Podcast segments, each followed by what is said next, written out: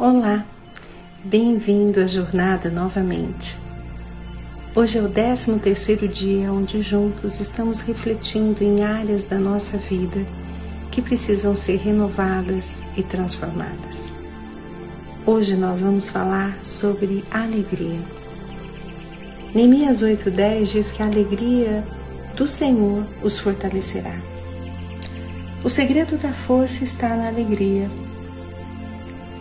não é pelo nosso desejo ou determinação que tornamos-nos fortes, mas sim pela nossa alegria. Uma das razões principais para sentirmos que às vezes não podemos fazer algo, não conseguimos enfrentar algo, está relacionado à nossa falta de alegria. Quando você tem alegria, você é capaz de encontrar segurança no que faz, no fato de que Deus está no controle, que Ele tem um plano para a sua vida e isso gera em você força, a força necessária para enfrentar mais um dia. Enquanto a tristeza nos enfraquece, a alegria nos dá a força que precisamos para enfrentar os desafios da vida. A descrição do trabalho da Madre Teresa de Calcutá se resume em duas simples frases desejo de trabalho e uma atitude alegre. Quando trabalhamos duro, mas não nos alegramos com o que fazemos, ficamos desgastados emocionalmente, fisicamente e espiritualmente. Mas como nós podemos nos alegrar? A teologia diz que o final, o propósito principal do ser humano é glorificar a Deus e desfrutar da sua presença para sempre. Isso quer dizer que na eternidade nós vamos ter muitas pessoas desfrutando da presença de Deus.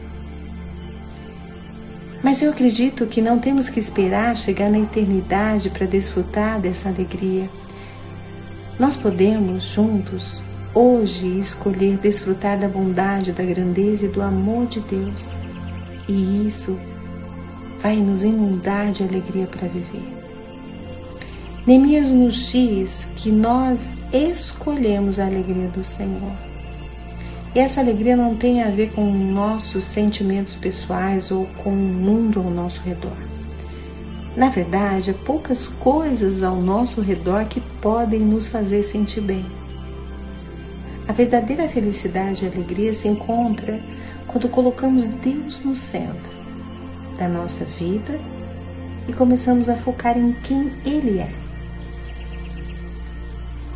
Eu convido você a parar um pouco, de olhar para as circunstâncias que você está passando hoje, tirar um momento para olhar para Deus, refletir em quem Ele é para você, pensar sobre a sua graça, paz, amor, poder e paciência.